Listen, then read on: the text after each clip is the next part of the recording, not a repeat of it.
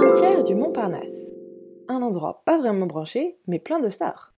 Sais-tu quel est le point commun entre Charles Baudelaire, André Citroën, Man Guy de Maupassant, Sonia Riquel ou encore Serge Gainsbourg? Le cimetière de Montparnasse.